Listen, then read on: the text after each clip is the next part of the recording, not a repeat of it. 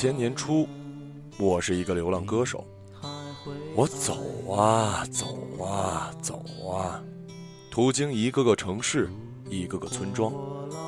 走到拉萨的时候，我停了下来，心说：“就是这儿了。”我留了下来，吃饭、睡觉、喝酒、唱歌。然后我遇见了一个奇妙的世界，然后我还遇见了一群族人、一些家人以及一个故乡。这篇文章记录的是一群小人物们的旧时光。吻你的眼睛，一生一世不要分离尼可，广东人，长得像蒙奇奇，蛮甜的。他高级日语翻译出身，日语说的比普通话还流利。两千年初时背包独行西藏，而后定居拉萨当了导游，专带外籍客团。同时在拉萨河畔的仙足岛开了个小客栈，同时在酒吧兼职会计。当年他在我的酒吧当收银员，我在他的客栈当房客。拉萨仙竹岛那时只有四家客栈，尼可的客栈是其中一家。客栈没名儿，推开院门就是拉萨河，对岸是一堆一堆的白头雪顶小山包。我和一干兄弟住在尼可客栈的一楼，每天喝他煲的乱七八糟叫不上名字来的广东汤。他喊我哥哥，我常把房间造得跟垃圾场一样，他也一点都不生气，屁颠屁颠的跑来帮忙叠被子、清理桌子。还平趴在地板上，从床底下掏我塞进去的酒瓶子和棉袜子。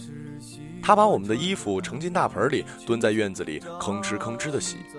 我蹲在一旁吭哧吭哧的啃萝卜。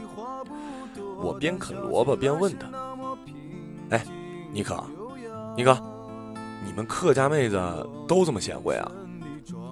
尼可呲着牙冲我乐，我也呲着牙冲他乐。真奇怪，那时候我居然一点都不脸红。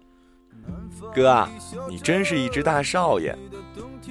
你可把自己搞得蛮忙的，每天的时间都安排得满满当当。他请不起帮工，客栈里的活计自己一肩挑。早上很早就起床洗洗涮涮，一人高的大床单，他玩似的拧成大麻花沥水，自己一个人甩得啪啪响。拉萨是日光城。十点钟晒出去，满院子的床单，十二点就干透了。大白床单随风飘，裹在身上，贴在脸上，全是阳光的味道，怎么闻也闻不够。唉，真好闻呐！我每天睁开眼后的第一件事就是满院子跑着抱着床单闻床单。我一窜出来，你可就追着我满院子跑，他压低声音。哥呀，你别老穿着底裤跑来跑去的，会吓到客人的。我不理他，自顾自的抱着床单，抱得不亦乐乎。有一回，到底是吓着客人了。那天阳光特好，白飘飘的床单像是自己会发光一样。我一个猛子扑上去抱紧，没成想，同时抱住的还有一声尖锐的尖叫，忒尴尬了。手心里两坨软软的东西，床单背后有人。尼可是拉萨为数不多的日语导游，他的客栈那时候时常会来一些日本背包客。好吧，诶，是一个日本妹妹。那时候流行穿超人内裤，日本妹妹掀开床单后，被超人吓坏了，一边哆嗦一边叠声的喊：“苏菲玛索，苏菲玛索！”然后唰的给我鞠了一躬。我连滚带爬的跑回去穿长裤，然后给他赔不是，请他吃棒棒糖。他估计听不懂我说什么，讪讪的不接茬。我跑去找妮可学简易的日语对话，抄了半张 A4 纸的鬼画符。我也不知道你可教我的都是些什么，反正我念一句呢，日本妹妹就笑一声；念一句就笑一声。一开始是捂着脸笑，后来眼睛亮晶晶的盯着我笑，笑得我心里麻酥酥的，各种亚美得呀。呃，仅限于此，没下文了。语言不通，未遂。很多年之后，我在香港尖东街头被那个日本妹妹喊住，她的中文明显流利许多。她给她的老公介绍我说：“这位先生曾经抱过我，我想跑没跑成。”她老公捉住我的手，特开心的握着。我请她和她老公以及他们家公子去半岛酒店吃下午茶。她老公点起单来，颇具土豪气质。我买了单，临别时已为人母的日本妹妹大大方方地拥抱了我一下。她说：“再见了，超人先生。”我想起了当年妮可教我的日语，就说：“瓦达西瓦，大兵伊玛斯。”妮可当年教我不少日文单词，基本都忘光了，只记得晚安是孔班瓦，早安是哦哈要ございます。 我当时呢是二十多岁出头，热爱懒床，每天哦哈要ございます的时间呢都是中午，十二点是我固定起床的时间。二斌子是十二点半，赵雷是一点。赵雷，呃，叫赵雷，歌手，北京后海银锭桥畔来的。他年纪小，你可疼他，发给他的被子比我和二斌子的都要厚半寸。每天赵雷不起床，他就不开饭。 赵雷是回民，吃饭不方便，他每天端出来的盖饭都是素的，偶尔有点牛肉，也都是在赵雷的碗里。我不干，擎着筷子抢肉。旁人抬起一根手指羞我，我有肉吃的时候从来不怕羞，照抢不误。赵雷端着碗挺委屈，你可就劝他：哟哟哟哟哟，不哭了不哭了，咱哥小，你要让着他。赵雷很听话，乖乖让我抢，只是每被叼走一块肉，就嘟囔一句：哼，杀死你！赵雷一到拉萨就高反，一晒太阳就痊愈。大昭寺广场的太阳最充沛，据说晒一个小时的太阳等同吃两个鸡蛋。我每天带他去大昭寺吃鸡蛋，半个月后，他晒出了高原红，黑的像只松花蛋。妮可也时常跟着我们一起去晒太阳，他怕黑，于是发明了一种新奇的日光浴方式。他每次开晒前，先咕咚咕咚喝下半暖瓶的甜茶，然后用一块大围巾把脑袋蒙起来，往墙根一靠，开始打瞌睡。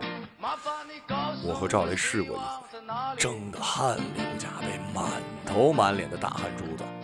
妮可说这叫蒸日光桑拿。蒸完桑拿，继续喝甜茶。光明甜茶馆的暖瓶按磅分，可以租赁。象征性的交点押金就可以随便拎走。甜茶是大锅煮出来的，大瓢一挥，成二的奶粉尘土飞扬往里倒。那些奶粉的外包装极其简陋，也不知从哪儿进的货。一瓶甜茶不过八毛钱，提供的热量却相当于一顿饭，且味道极佳，我们都抢着喝。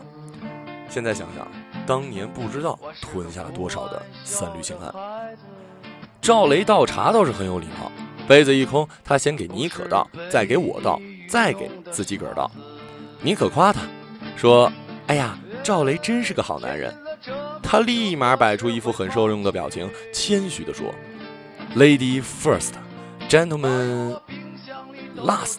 呃，hard some by, honest。”旁边坐了一英国老头，人家扭头问：“What？” 那时候大家在一起过着一种公社式的生活，我的酒吧老赔本，妮可的客栈也不挣钱，日子偶有拮据，却从未窘迫。大家谁有钱花谁的，天经地义，相互守望着，高高兴兴同住一屋檐下，白开水也能喝出可乐味，挂面也能吃出意大利面的感觉。既是家人，彼此关心，分内的义务。我们那时候最关心的就是二斌子。或者说，二斌子是最不让人省心的。二斌子是我酒吧合伙人大斌子的亲弟弟，来自北京通县人民共和国。他说话呢一惊一乍的，胡同串子啥样他啥样，脾气也急，捋起来敢和他亲哥摔跤。他亲哥原本在市区租了小房子和他一起住，后来发现根本管不了他，于是塞到我身边来，近朱者赤。他挺亲我，经常跑到我面前掏口袋。他说：“老大，我搞了些无花果给你吃。”我说：“我不吃。”你吃吧，你吃吧，你吃吧。然后硬往我嘴里塞，哎，真塞，按着脑袋塞，塞了一个还不够，非要塞满，非得把我塞得跟只蛤蟆似的。我知道他是好心好意，但嘴塞满了，我他妈怎么嚼啊？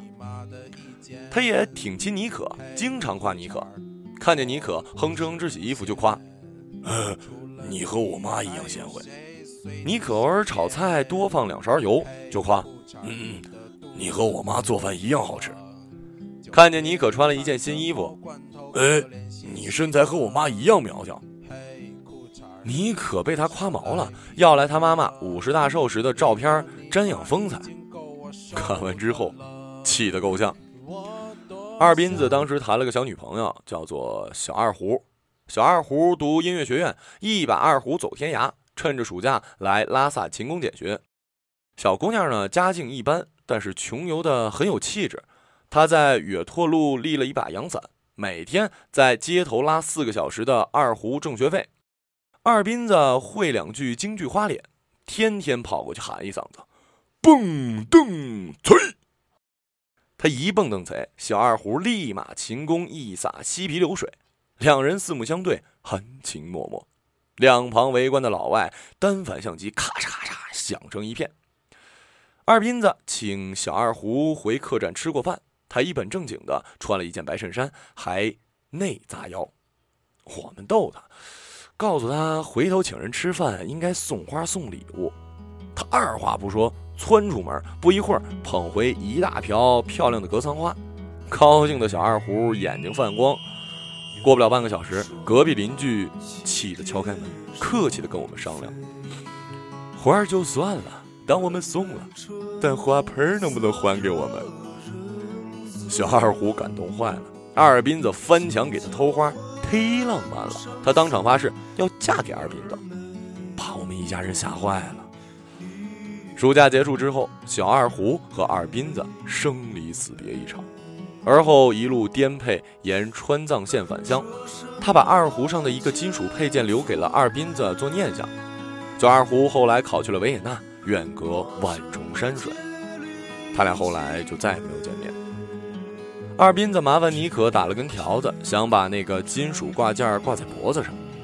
妮可问他想不想小二胡，他岔开话题打哈哈：“妮可，你条子打得真漂亮，你和我妈一样手巧。”妮可手巧，但嘴笨呐，有心劝慰二斌子，却不懂怎么劝。他狠狠心把家里的座机开通了国际长途，但二斌子一次也没打过。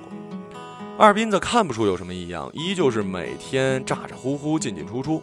他脖子上天天挂着那个奇怪的挂饰，听说那个二胡金属配件叫做千金。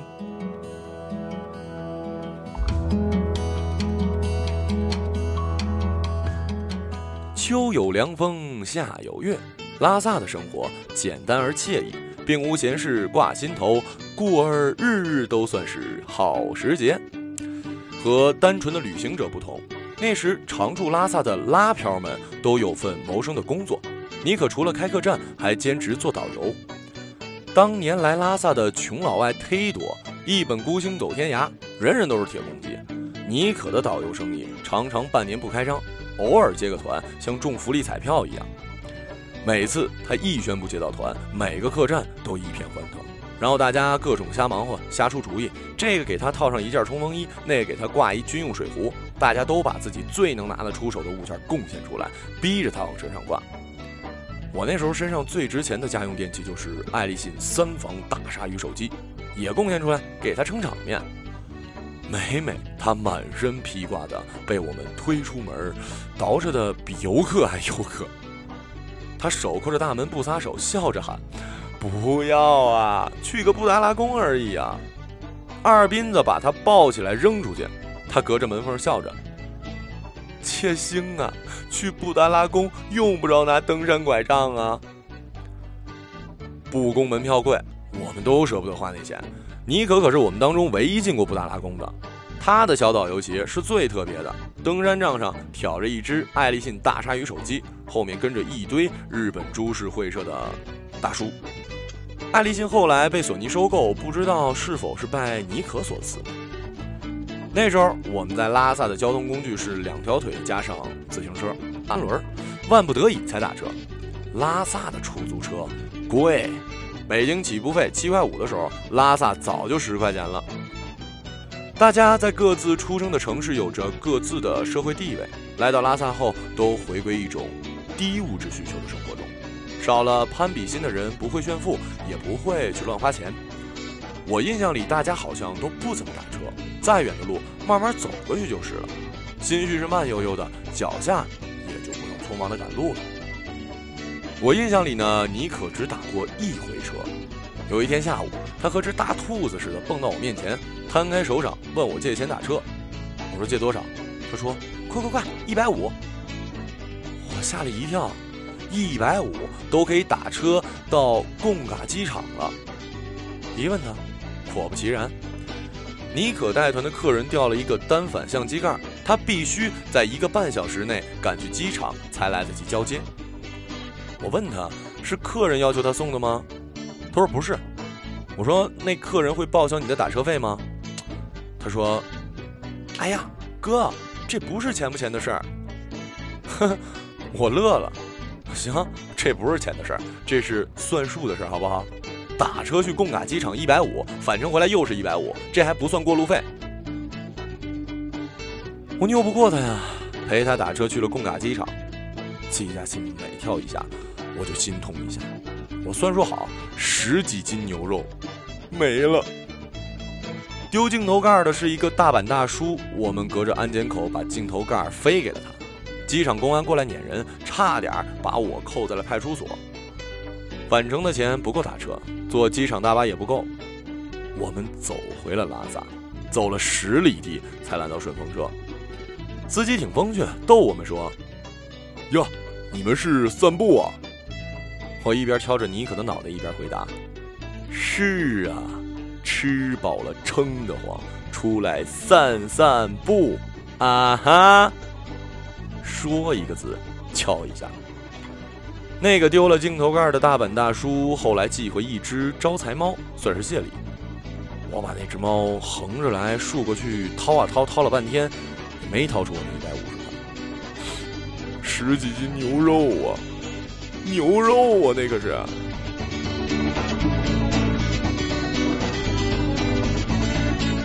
我那时候呢，晚上开酒吧，白天在街头卖唱。卖唱的收入往往好于酒吧的盈利，往往是拿下午卖唱挣来的钱进酒吧，晚上酒吧里再赔进去。事实如此，不亦乐乎。拉萨不流行硬币，琴盒里一堆一堆的毛票。拉萨人民把毛票叫做“毛子”。我们把街头卖唱叫做“毛子”的干活。那时候，大昭寺附近好多磕长头的人，路人经过他们身旁，都习惯性的递上一张毛子，以示供养以敬佛法。藏民族乐善好施，布施二字是人家时时刻刻都会去秉行的传统价值观。受其影响，混迹在拉萨的漂们也都随身常备毛子。朝圣者一般不主动伸手要毛子。主动伸手的是常年混迹在大昭寺周围的一帮小豆丁这帮孩子算不上职业小乞丐，抱大腿不给钱就不走的事儿是不会做的。他们一般呢，小木头桩子一样栽到你面前，伸出小爪子，用一种很正义的口吻说上一句：“咕叽咕叽，咕叽咕叽。”古奇古奇是给一点的意思。你不搭理，他就一直说，直到你直接来了一句当地的“帽子民都”，口气和口吻很重要。这帮孩子都是吃软不吃硬的主，惹恼了他们，他们当真骂你啊！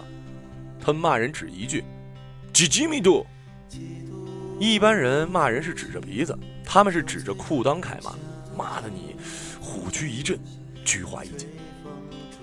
敏度在藏语里是。没有的意思。我属于呢打死也不受威胁的天蝎座，当年被敏度了不知道多少回。时间久了，那帮小祖宗一见我，远远的就高喊“吉吉抿度”，搞得我和弦按错，鼓点乱敲，搞得身旁的拉萨漂亮妹子一度以为那是我的藏语名字。高原空气干燥，街头开工时，水如果喝得少，几首歌就能把嗓子给唱干了。妮可妹妹心肠好啊，每天晚上都跑来给我送水，每次她都抱着瓶子，笑眯眯地坐在我身后，顺便帮我们收收卖唱的钱。她最喜欢听赵雷唱歌。赵雷是那时拉萨的街头明星，每天他一开唱，成堆的阿佳和普木脸蛋红扑扑的冲上来围着他听。他脾气倔，刺猬一只，只肯唱自己想唱的歌，谁点歌都不好使。呃，妮可例外，点什么他唱什么。妮可怕他太费嗓子，每天只肯点一首，点一首他唱三首，谁拦都不好使。赵雷喊他姐。在妮可面前，他乖得很。赵雷另外有个姐姐嫁到了国外，那个姐姐对他很好。他曾给姐姐写过一首歌：姐姐若能看到我这边的月亮，该多好！我就住在月亮笑容下的小街道。姐姐，我这边的一切总的来说还算如意，你应该很了解，我就是这个孩子脾气。最近我失去了爱情生活，一下子变得冷清。可是姐姐，你不必为我担心。姐姐，你那边的天空是不是总有太阳高照？老外们总是笑着接吻拥抱，看上去很友好。你已经是两个小伙子心中最美丽的母亲。在家庭的纷争之后，你是先让步的贤妻。姐姐，如果感到疲惫的时候，去海边静一静。我也特希望有天你能回来定居北京。我知道有一些烦恼你不愿意在电话里和我讲起，你会说 “Don't worry”，傻傻一笑，说一切会好，一切会好，一切会好。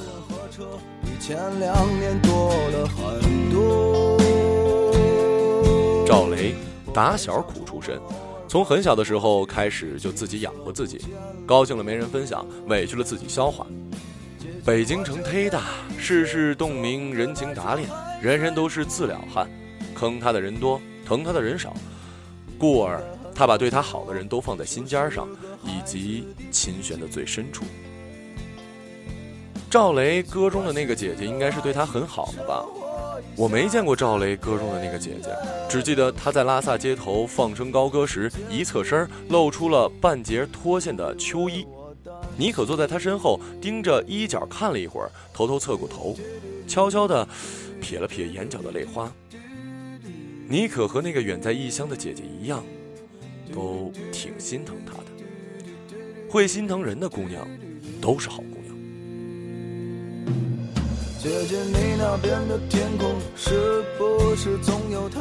下午卖唱，晚上开酒吧。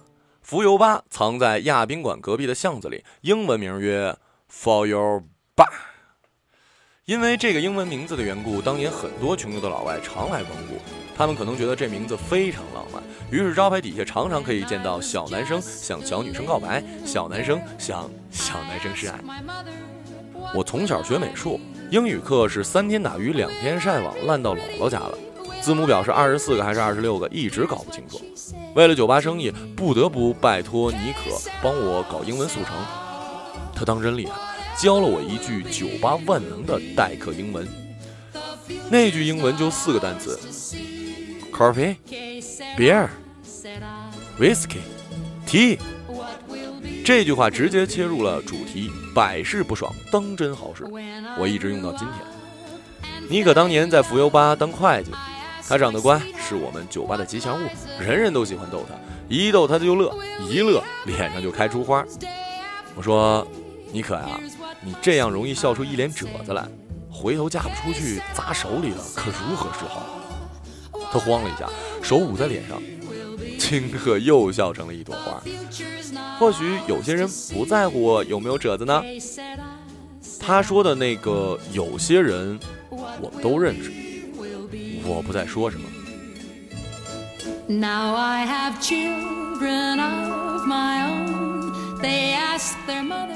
好姑娘总是遇见大灰狼，你可也不例外。她那时候爱上了一个渣男，脚踏两只船的极品渣。莫分五色，浪子有良佑。有些人走江湖跑码头，浪荡久了，养出一身习气，张嘴闭嘴江湖道义，转脸抹脸，怎么下作怎么胡来。这种人往往隐藏的极好，像蜘蛛一样，慢慢结网，然后冷不丁冲出来祸害人。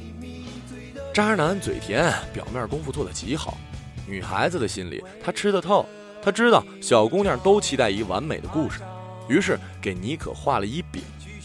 从追她的第一天起，就说打算娶她，和她举案齐眉一辈子。妮可爱上那枚渣男时，并不知道他在内地已有女友，渣男也不说，只等到妮可深陷情网时，才吐露三分。他解释说，内地女朋友病重在身，现在和人家说分手等于雪上加霜。妮可，我是真的爱你，我想一直和你在一起。为了咱们的将来，你能别去在乎那些不重要的事情吗？他吃准了妮可不舍得和他分手，逼着妮可默认了自己脚踏两只船的事实，只推说时间可以搞定一切。哼，妮可第一次谈恋爱，莫名其妙成了个三儿。渣男和自己内地的女朋友打电话发短信的时候，不怎么避讳他。妮可单纯呢，半辈子都没跟人红过脸吵过架，他可怜巴巴的喜欢着那男的，憋了一肚子委屈说不出口。他是客家人，对感情一根筋的很，心火烧得凶了，就冒死的喝酒浇愁。他有哮喘，两瓶拉萨啤酒就可以让他喘到死。我们胆战心惊，把他弄活。转过天来，客人少的时候，他又一个人躲在没人的角落里，抱着喝到休克。醒了以后，他什么也不说，只说自己馋酒了，不小心喝多了，然后忙忙活活的，该洗被单洗被单，该当导游当导游，该当会计当会计。这傻孩子苦水一个人咽，并未去烦有旁人来当垃圾桶。那时候我们都只当他的感情不顺，具体原因并不清楚。我挺担心他，有时候唱歌的间隙回头看看他，他独自坐在那儿，这画面让人心里挺难受。我那时年轻，女儿家的心思琢磨不透，劝人也不知道怎么劝，翻来覆去就一句话：“妮可，别让自己受委屈啊。”他脸红了又白，轻声说：“这是我第一次谈恋爱，总要努力去试试哈。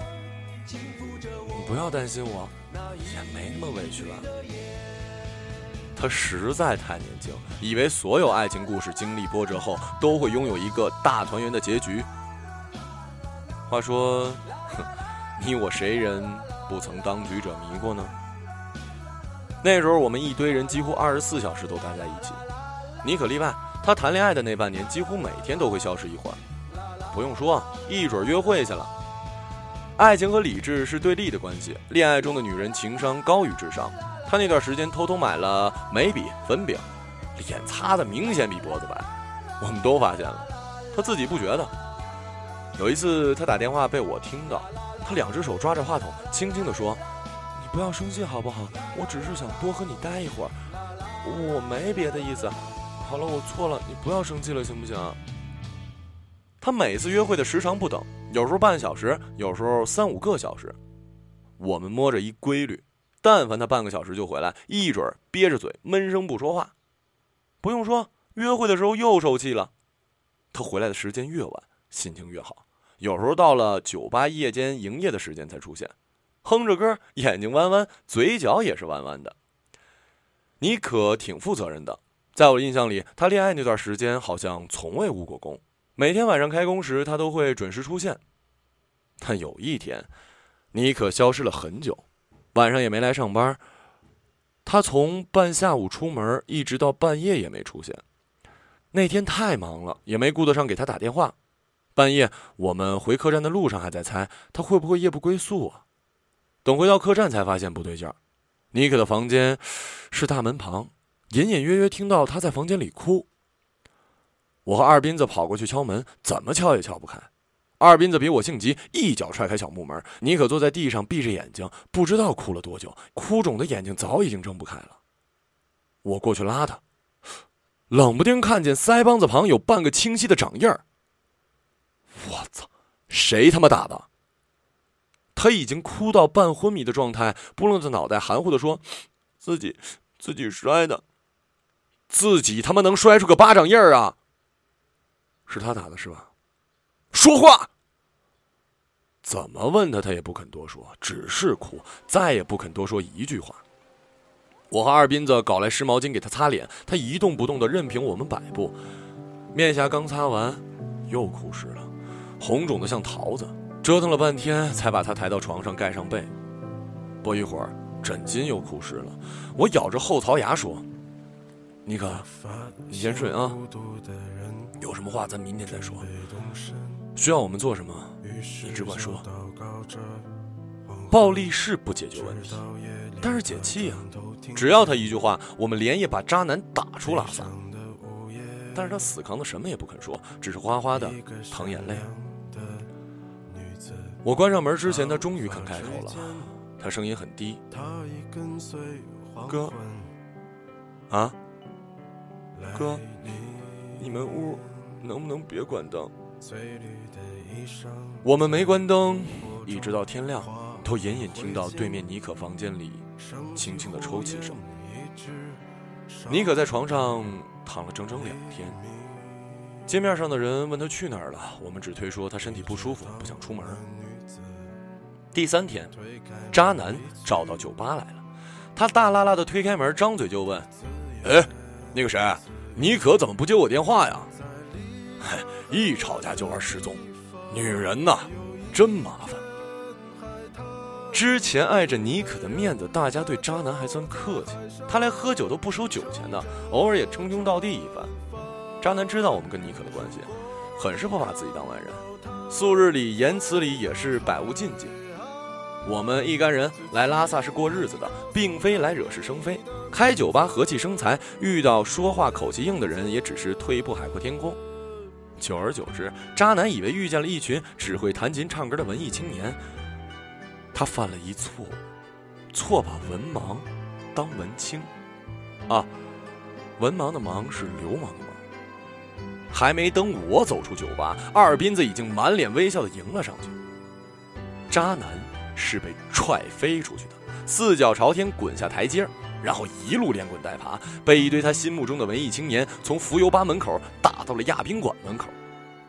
过程不多讲，鲁提辖拳打镇关西，渣男尿湿了裤子，磕掉一颗门牙。二斌子是北京通县人，来拉萨前的职业呢是城管。我们等着幺幺零上门，一直没等到。渣男被打后没再出现，事情就此。画上句号。后来知晓，那天渣男带妮可约会时，随身带了一份合同，他想要妮可在合同上签字，并说了一个交换条件：你把客栈给我一半，我回去和他断了，全心全意和你在一起。妮可以为自己听错了呢，这番话出自面前这个身材高大的男人之口。你爱过我吗？爱呀，一直都爱。你可接过合同？你如果已经不爱我了，早点告诉我好吗？你胡思乱想什么呢？我怎么可能不爱你啊？你快点签字吧，亲爱的。他脚踏两只船，你可忍了？他以为他知晓他的隐忍，幻想着能隐忍到他良心发现的那天，没成想，他并没有良心，所有幻想和期待都变成了一个笑话。合同。在妮可手里慢慢的撕成雪花，一扬手，洒满人行道。渣男吃了一惊，一直以来他都以为吃定了妮可，惊讶瞬间化为恼羞成怒，他抬手抽了妮可一个嘴巴。女人容颜逝去要十年，男人贬值不过一瞬间。妮可没哭没闹，甚至没多看他一眼，转身就走，一步一步走回仙竹岛。关上房门后，才痛哭起来。他第一次爱上一个人，在此之前，他的世界一片单纯，并未有过如此汹涌的伤心。听说，每一个好姑娘总会遇到一只大灰狼，据说只有遇到后才能拥有免疫力。有免疫力是件好事，可大灰狼曾留下的阴影呢？事情过后，我们一度很担心妮可的状态。有大半个月的时间，我们带他去踢足球，带他爬乌拉兹，逃票去色拉寺，希望大汗淋漓能代谢走一些东西，诵经声能带来一些东西。他乖乖地跟在我们身旁，看不出有什么太明显的异样，和以前相比，只是话变少了。之前那个乐呵呵的妮可去哪儿了？我们想让妮可快点好起来。我们满屋子破四旧，努力销毁一切渣男的痕迹。掏出来的零碎装了半编织袋，妮可给他织了一半的围巾，妮可给他缝的手机套，妮可给他拍的照片，还有他唯一送过妮可的礼物，一只陶瓷杯子，上面印着一行字：“我一生向你问过一次路。”问你妈逼呀！问，满世界玩得起的姑娘你不招，偏偏来祸害一傻姑娘。我他妈一脚剁碎了杯子。硌得脚心生疼。渣男学过两年美术，他追妮可的时候，曾在妮可客栈的墙壁上画过一幅金翅大鹏明王。怕妮可赌画伤情，我搞来乳胶漆，把那幅画涂得很干净。我在那面崭新的墙上画了一只硕大的卡通小姑娘，红扑扑的脸蛋儿，同花头，还有一对儿笑笑的小对眼儿。又在卡通小姑娘旁边画了一堆脑袋。众星捧月的围着他周围，有的小人呲着牙抠着鼻屎，有的小人摆出一副黄飞鸿的架势，有的小人抱着吉他张的嘴比脑袋还大，所有小人一水的豆眼儿。妮可站在我身后看着我画画，哥，你画的是什么呀？啊，这是你，这是咱们一家人，咱们一起在过林卡，高高兴兴的一直在一起。我说妮可。你是不是很感动啊？感动也不许哭啊！他一下子用手捂住眼睛，脑袋上下点着，带着哭腔说：“嗯，嗯，这才是好姑娘。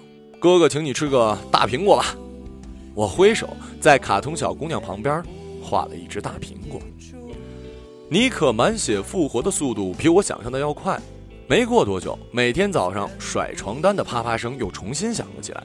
我照例每天穿着底裤冲出去，抱着床单闻床单。他照例满院子撵我。我一度想撮合他和安子。安子也是住在仙竹岛，他租房子想要开客栈，但是不知道怎么搞的，开成了一家收容所。他们家连客厅都睡满了人，全是朋友以及朋友的朋友，以及朋友的朋友的全国各地的朋友，没一个客人。有些朋友讲情调，直接在客厅里搭帐篷；大部分穷朋友对物质的需求没那么高，一只睡袋走天涯。安子纯良，对朋友极好。他没什么钱，但从不吝啬给浪迹天涯的浪子提供一个免费的屋檐。他极讲义气，是先主导当年及时雨。胡宝义，安子家每天开火的时候，那叫一壮观，一堆人围着小厨房，咽着口水，敲着碗，没人交伙食费，也没人具体知道这顿饭要吃什么。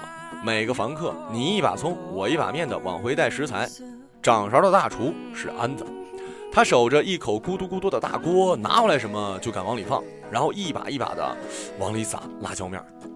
他是川人，做菜手艺极好，顿顿麻辣杂烩大锅菜，连汤带水，吃的人直添碗。我们有时常去蹭饭，吃过一系列组合诡异的菜，呃，猪肉西红柿炖茄子，花生土豆炖扁豆，牛肉燕麦香菜折耳根面片子汤。我们吃慢慢香，他是做慢慢香。那么反社会的食材搭配，也只有他能驾驭了。安子高大白净，文质彬彬，典型的阳光男文青。他那时在一家小报社工作，跑社会新闻，也写副刊杂文，靠条数领绩效工资。可拉萨就那么大点地方，哪来那么多新闻时间呀？有时候跑一天，一条也搞不来。安子没辙，就拽着客栈里的人一起编心灵鸡汤、人生感悟、凑版面。他客栈里的人普遍忒闲，张嘴不是马尔克斯就是杰克凯鲁亚克，于是他经常跑到尼可的客栈来凑臭皮匠。那时候大家都年轻，也没什么社会阅历，编出来的文字一派是校园文学气息，大家七嘴八舌，安子默默记录整理。安子是个大孩子，编完了还要大声的朗诵，各种文艺范儿，各种陶醉，各种自我肯定。我烟火气重，听不来白衣飘飘年代。他念他的，我玩我的俄罗斯方块。妮可纯情度比安子是有过之无不及。安子文艺朗诵的时候是他的最爱，听得高兴了，还经常一脸崇拜的鼓掌，还颠颠的跑去烧水，问人要不要喝豆奶。豆奶香喷喷的，可好喝了，我也想喝。但他只给安子冲。安子喝豆奶的样子像一个大文豪，意气风发，一饮而尽。怎么就没烫死丫的呢？我看出点苗头，串联了满屋子的人，给他俩创造机会。这俩人都是纯情少男少女，都不是主动型的选手。若没点外力推动，八百年也等不到姻缘具足的那一刻呀。尼可客栈里那时候有辆女士自行车，大家齐心协力把气门芯儿给拔了，车带捅了，车座卸下来藏起来。那辆自行车是大家公用的交通工具。为了尼可，不得不忍痛自残。我们的盘算打得精。没了自行车，需要用车时就撺弄着妮可去向安子借。不都说借书能借出一段姻缘吗？那借自行车指不定也能借出一段佳话呢。佳话迅速到来了。那天妮可要出门买菜，我们连哄带骗，让她洗干净了脸，梳了头，并换上一条碎花小裙子，然后成功忽悠他去找安子借车。大家挤在门口目送他出门，还冲他深情挥手。搞得妮可一脑袋问号。他出门没十五分钟就回来了，我们都好奇呀，怎么情况？安子没把车借你？他傻呵呵地说：“是啊，他没借给我。”哎呀，怎么个情况？安子听说咱们家自行车坏了，就把他们家自行车送给我了。送？好吧，送就送吧。然后呢？然后你怎么说？然后我说我们家还缺打气筒。然后呢？然后他怎么说？然后他就把打气筒也送给我了。你怎么不说你们家缺个男朋友啊？安子的自行车是老式的二八锰钢，你可腿短，骑出一百米歪把三四回，我们怕把他摔死，一周后替他把车还了回去。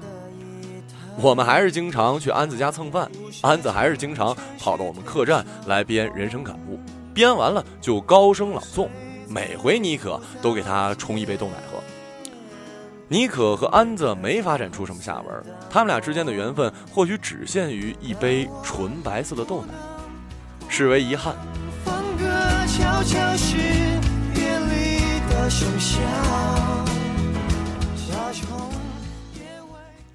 失去安子的音讯已经很久了，六年还是七年，我记不清了。辗转听说他回到内地之后，安居在一个叫做丰都的小城，收心敛性，娶妻生子，撰文为生。先主导的岁月已成往昔，如安子那般仗义的江湖兄弟，如今寡显。如今是自媒体为王的年代，人们懒得付出和交流，只是热衷于引领和表达。微信和微博上每天都可以刷出成堆的心灵鸡汤、人生感悟，无数人在转发，却不知有几个人能真正做到行之合一。我一俗人，有时也转发一些人生感悟，有时一边读一边想，个中某些金句是否出自安子的笔端，也不知道他现在过得好不好。多年未见了，有些许的想念。需要想念的人有好多，月无常满时。世事亦有阴晴圆缺。二零零八年三幺四，我的家人散落天涯，我的族人四散，我慌着一颗心从济南赶往拉萨，我却止步于成都，无法再前行。很多人撤到了成都，妮可也在其中。他站在宽窄巷子路口，抓着我的胳膊，指甲死死的、死死的抠进我的胳膊。哥，家没了。你他妈哭个屁呀！不许哭。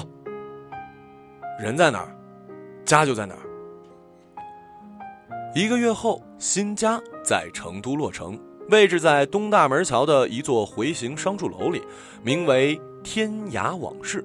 隔壁是 Omigo 的丰厚。我帮妮可在墙上画画，画了她的卡通像，又画了自己。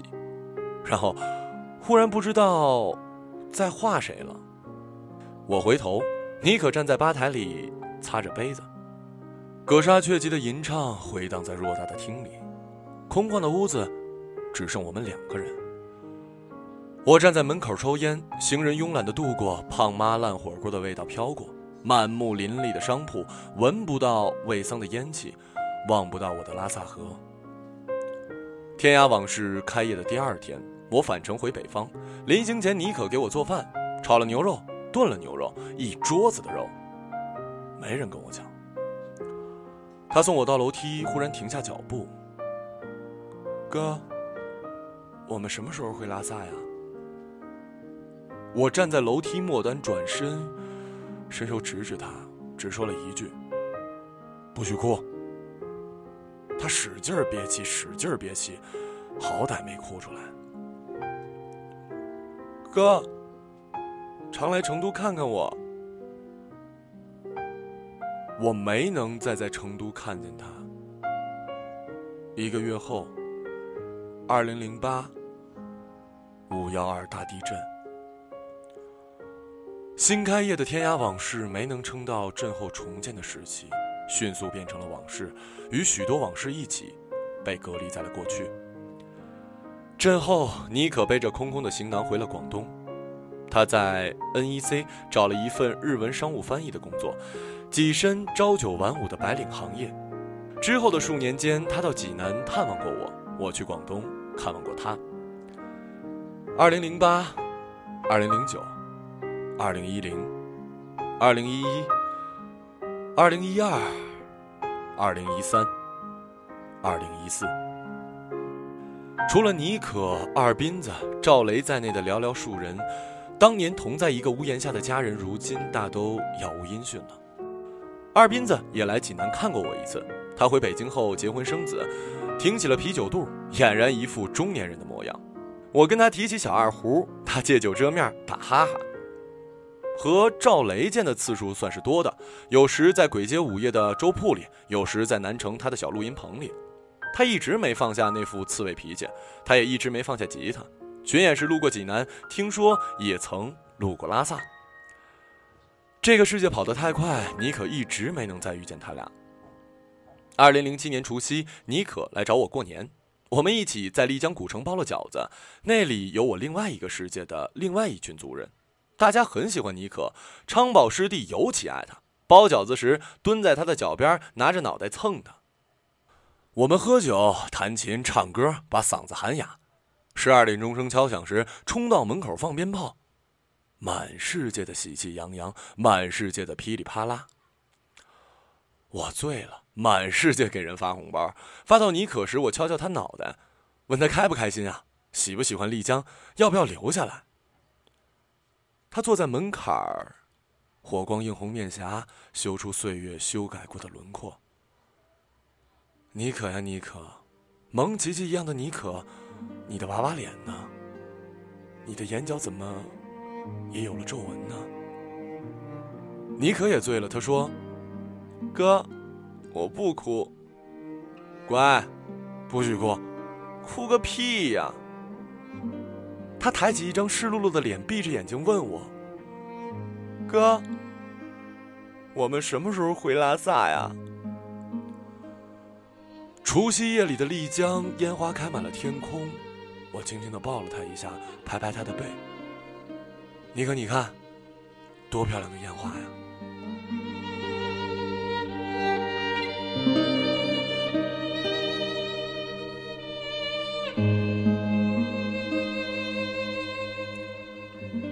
妮可，我曾经悄悄回过一次拉萨。二零一零年三十岁生日当天，一睁开眼，就往死里想念。一刻也不能等，一刻也不容迟缓。脸都没洗，我冲到机场，辗转三个城市，飞抵拉萨贡嘎机场。再度站在藏西医院路口时，我哽咽难言。越往里走，大昭寺的法轮金顶就越看得真切。那一刻，我是一个近乡情怯的孩子，匍匐在滚烫的广场上，一个长头磕完，委屈的涕泪横流。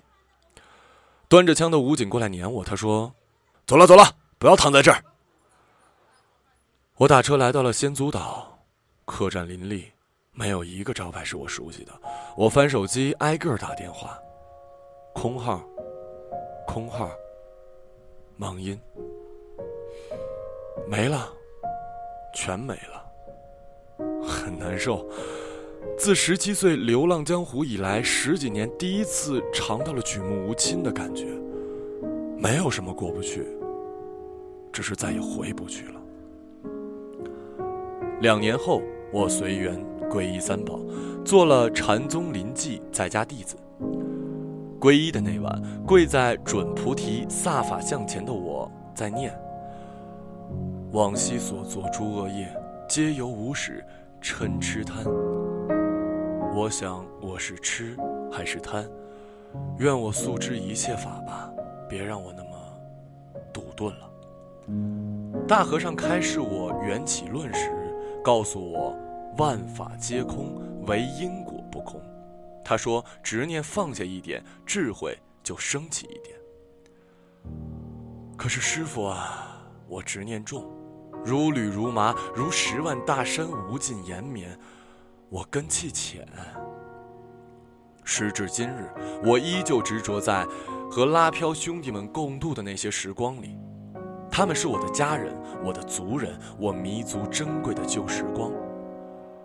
若这一世缘尽于此，若来生复为人身，我期许我能好好的，大家都能好好的，这个世界也是好好的。我期许在弱冠之年，能和他们再度结缘于藏地。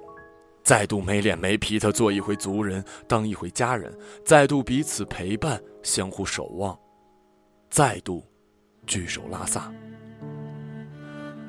给我一夜的时间吧，让我穿回九年前的拉萨，让我重回拉萨河畔的午夜。那里的午夜不是黑夜，整个世界都是蓝色的。天是清透的孤蓝，一伸手就能攥到；月光是淡蓝，浑朴而活泼。温柔又慈悲，不时被云遮住，又不时展露真颜。每一片云都是冰蓝，清清楚楚的飘啊飘，移动的轨迹清晰可辨。星星嵌在蓝底的天幕上，不是一粒一粒的，是一坨一坨的。漫天的密集恐惧症，漂亮的吓人。星空下是蓝波荡漾的拉萨河，河畔是蓝洼蓝墙的仙祖岛。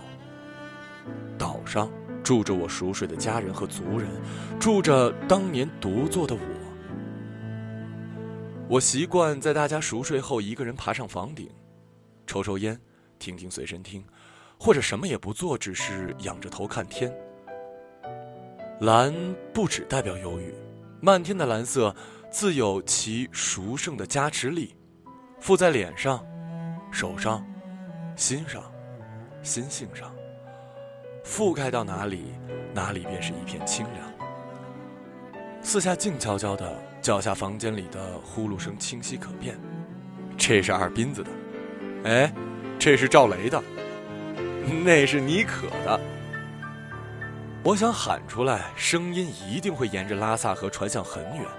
我想翻身爬起来，踩着瓦片爬到屋脊最高处，用最大的声音喊。我心里很高兴啊。我喜欢你们，我喜欢你们，我喜欢你们。不管你们被吵醒后生不生气，反正我就是想喊。我想着想着，然后就睡着了。赵雷有首歌，叫《画》，为寂寞的夜空画上一个月亮，把我画在月亮下面歌唱。画上有你能用手触到的彩虹，画中有我坚决不灭的星空。画上弯曲无际平坦的小路，尽头是家人梦里哭。曾经有一个午夜，他和妮可在一起，悄悄爬上屋顶，悄悄走到我身旁。我不说话，从口袋里掏出三根皱巴巴的兰州，递给妮可一根，自己叼一根，给我自己点上。烟气袅袅，星斗漫天。妮可伸出双臂，轻轻揽在我们肩头。没人说话，不需要说话。漫天神佛看着呢，漫天遍野的蓝里，忽明忽暗，几点红。